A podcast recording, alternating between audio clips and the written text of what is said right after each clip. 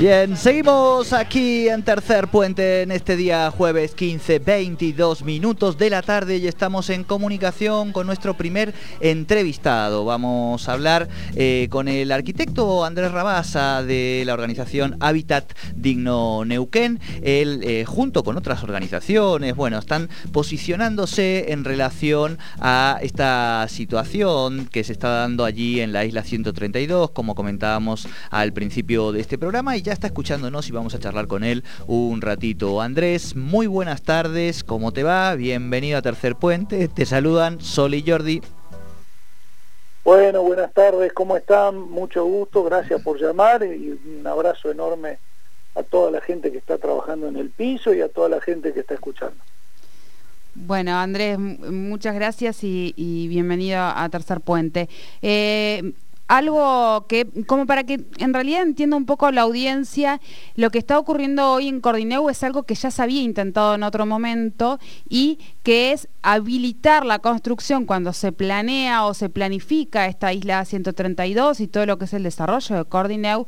En realidad esto no estaba, era para complejos de oficinas eh, o organismos pero no estaba eh, previsto que hubiera eh, mm, construcciones o uso residencial. Ahora lo que se está pidiendo, y corregime en todo lo que estoy diciendo si me equivoco, pero lo que se está pidiendo es habilitar el uso residencial en Cordineu y esto es lo que genera el punto polémico. Exacto, es exactamente como vos lo dijiste, lo que está planteando los dos proyectos que hay presentados, uno por Cordineu Hola, ¿me estás escuchando? Sí, sí, sí. Ah, los escucho un poquito bajo. Bueno, ahí vamos a eh, tratar de mejorarlo. Cómo no, gracias. Eh, lo que están planteando estos dos proyectos que se presentaron en el Consejo Deliberante, uno de Cordineu y el otro del bloque Juntos por el Cambio, es la posibilidad de que se construyan edificios de vivienda, o sea, de residencia permanente en, el, en la isla, concretamente está hablando de la isla 132. Esto, eh, como bien vos también dijiste, ya fue intentado en otro momento y fue desechado en ese momento esa posibilidad. Bien, bien. Eh, ¿Qué implicaría construir eh, viviendas en, eh, en esta zona, me refiero a impacto ambiental y demás, ¿qué hay eh, o qué se ha hecho hasta aquí, qué análisis se han realizado para, para que en su momento también se haya pensado en no incluir este tipo de construcciones en la isla 132? Bueno, justamente cuando se hizo el proyecto, donde en la ordenanza 10.010 se generó la planificación de toda la zona, que además no es solamente la isla 132, para que la gente entienda, el Paseo de la Costa tiene varios sectores que involucran alrededor de 500, 600 manzanas. Eh, entonces, lo primero que hay que entender es que este es un proyecto que abarca un sector del, del territorio de nuestra ciudad, donde casualmente en el único, o en casi, no es en el único, pero en casi el único sector de todo el Paseo de la Costa que no se pueden construir edificios de vivienda, eh, es justamente en este. ¿eh? Es decir, en el, en el resto de los sectores se pueden construir. Y justamente porque esto fue pensado así, la planificación fue pensada eh, de esa manera, porque la idea era juntamente hacer solamente lo que en su momento el ex intendente Quiroga hablaba de un front river, ¿no? Un sector donde hubiera eh, edificios de oficinas y otro tipo de actividades turísticas, por ejemplo, que eh, le dieran actividad al río y que permitieran que el resto fuera de utilización realmente pública. Así que yo, la verdad, nunca estuve de acuerdo ni siquiera con ese proyecto inicial, porque las características de, esa isla son las de una isla natural, era una isla que prácticamente la gente no entraba, eh, antes de que apareciera este proyecto viejo de Cordineu, digamos, eh, y por supuesto tampoco la verdad estoy de acuerdo con este proyecto porque va a aumentar la carga ambiental, ¿no? Supongamos lo que es la cantidad de vehículos que tienen que circular, que tienen que entrar solamente por dos puentecitos que son de ida y vuelta, pequeños, el aumento de ruidos, el aumento de generación de gases de efecto invernadero eh, a, través de los combustibles de los vehículos. la necesidad de generar nuevos estacionamientos, porque sabemos que no se da abasto nunca con los estacionamientos de las viviendas, pero hay otro problema más grave desde nuestro punto de vista, desde nuestro grupo, que tiene que ver con el espacio público disponible. ¿no? Esta, esta isla se caracteriza justamente porque es un espacio eh, abierto a la comunidad, donde la gente va, pasa sus tardes, pasa sus días enteros, donde alguna gente va y se anima a meterse en el río, pero hay otra gente que va en invierno, toma mate, se reúne en grupos, tocan la guitarra, hacen lo que quieren durante todo el día. Y si se empiezan a habilitar estos edificios de residencia, es obvio que esta situación va a cambiar, que va a haber una limitación de la utilización del espacio público, por ejemplo, por los ruidos. ¿no? Es decir, hoy no hay ninguna limitación a que vaya gente a tocar la guitarra allí. Imagínense gente que vaya a tocar la guitarra o a hacer ruido en una zona pegada a residencias. Entonces el problema viene más que nada, me parece a mí, por la utilización del espacio público.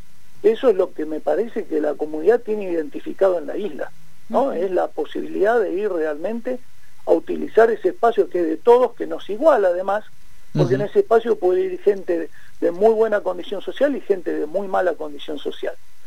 Si estos edificios se desarrollan, por supuesto van a ser edificios muy caros, departamentos muy caros, los cuales va a poder acceder solamente un grupo exclusivo de gente, que es algo en el cual, una, una característica con el cual las inmobiliarias venden las propiedades. Exclusivo, es decir, ¿qué quiere decir exclusivo? Y puede entrar un grupito de gente nomás. Entonces me parece que lo fundamental de no estar de acuerdo con la construcción de estos edificios tiene que ver con conservar ese espacio público para toda la comunidad, es decir, que sea realmente igualitario, que el acceso al suelo público sea igualitario, que sea para todas y todos. Eh, Andrés, ¿han sido convocados a, mm, no sé, digo, mm, eh, ahora lo están debatiendo en el Consejo Deliberante, pero el Consejo Deliberante o, o han podido acercar sus ideas y el trabajo que ustedes han realizado hasta aquí? No, todavía no. Ahora, a partir del viernes pasado se conformó una red que se llama Red en Defensa del Espacio Público, que de paso les comento por si no lo han visto, está dando vuelta en la, en la web desde esta mañana una campaña que es para firmar justamente en adhesión a esto, a la conservación del, espacio público. Y bueno, existe la idea de que eh, desde esta red se genere la posibilidad de pedir una audiencia en la Comisión de Obras Públicas, donde está en tratamiento, para poder exponer la visión de la comunidad, porque digamos aquí hay un montón de gente, hay eh, vecinos comunes, hay ambientalistas, hay organizaciones de la sociedad civil de distintas características que eh, han conformado esta red y que tienen esta visión, ¿no? La defensa del espacio público. En el Consejo Deliberante, quienes han estado hasta ahora han sido Cordineu, eh, ha sido el Colegio de Arquitectos y el Colegio de Ingenieros, que justamente el Colegio de Ingenieros acaba el día, mm, creo que fue el martes, si mal no recuerdo, la reunión, acaba de presentar un informe donde eh, claramente se pide en contra de la construcción de edificios de vivienda dentro de la isla. Bien, bien. Bueno, eh, vamos obviamente a seguir este, este tema, Andrés. Eh, Yo por ahí preguntarte, sumarle, Andrés, eh, cómo desde la mirada, digo, porque además sos una persona que integra una OSCE y que tiene un vínculo con las organizaciones ambientalistas de aquí, cómo se está viendo esta, no tanto el, cómo se está viendo, que ya lo, has manifestado, sino si vos sentís que se está organizando desde la sociedad civil, desde la comunidad, un espacio de, de discusión, de, oposición, digamos, a, estos proyectos fuertes. Sí, yo siento que sí, yo siento que la sociedad está interesada porque lo empezamos a ver, lo empezamos a ver desde distintos sectores que se empiezan a comunicar, que se empiezan a manifestar. También hemos visto hace dos o tres días, creo que ayer o antes de ayer, eh, que ya desde el punto de vista político también hay concejales que se están expresando en contra, inclusive concejales que pertenecen a, la, a una de, los grupos de poder más importantes de, nuestra ciudad, ¿no? Entonces me parece que sí, que hay una mirada de toda la comunidad. Eh, ahora el día martes nosotros hacemos un conversatorio, el martes a las 19 horas por Zoom, donde hemos invitado también a toda la comunidad que venga, se exprese libremente. No es una exposición académica ni técnica, es realmente una reunión para que cada uno pueda venir y expresar lo que le parece este proyecto, su visión, que pueden ser algunas a favor y otras en contra. Eh, creemos que además que esta debería ser una promoción hecha a la participación desde el Estado municipal, desde el Ejecutivo y desde el Legislativo, porque no nos olvidemos que este tipo de proyectos requiere de una participación de la comunidad, eso está establecido en nuestra, nuestra planificación, en el PUA, en el MAPUA, no quiero aburrirlos con datos técnicos, pero está establecido perfectamente que debe generarse una unidad, unidad de gestión territorial, eh, eso está establecido en la ordenanza 8201 y la 8712, donde deberían estar todos los vecinos de la zona hablando y discutiendo si esto corresponde o no corresponde. Además los organismos, los colegios profesionales, etcétera. Y por el otro lado, este tipo de modificación de indicadores urbanísticos requieren de una evaluación ambiental estratégica, porque esta es una decisión del Estado. Entonces requiere de un procedimiento de evaluación de impacto ambiental que en su momento tiene que tener una consulta pública, una audiencia pública. Por supuesto, nada de eso se quiere hacer. ¿no? Es obvio que aquí lo único se intenta es manejar esto entre cuatro paredes, de hecho el momento en el cual se presentaron los proyectos es muy claro, y bueno, y sacarlo con la mayoría dentro del Consejo Deliberante. Pero me parece que los concejales eh, producirían un error muy grave, que es nuevamente darle la espalda a la comunidad y darle espalda además a las normativas que ellos mismos sancionaron. En otros momentos, pero como cuerpo, en su momento sancionaron. Es decir, hay procedimientos que no se siguen para cuando se producen estos hechos de modificación de la planificación en algún barrio de la ciudad. Perfecto, clarísimo Andrés. Entonces, un gusto escucharnos este, al aire con quien hemos compartido con Sole en algún momento espacio de, trabajo, así que una alegría también reencontrarnos aquí en el aire de la radio y te mandamos un fuerte abrazo, que estés bien.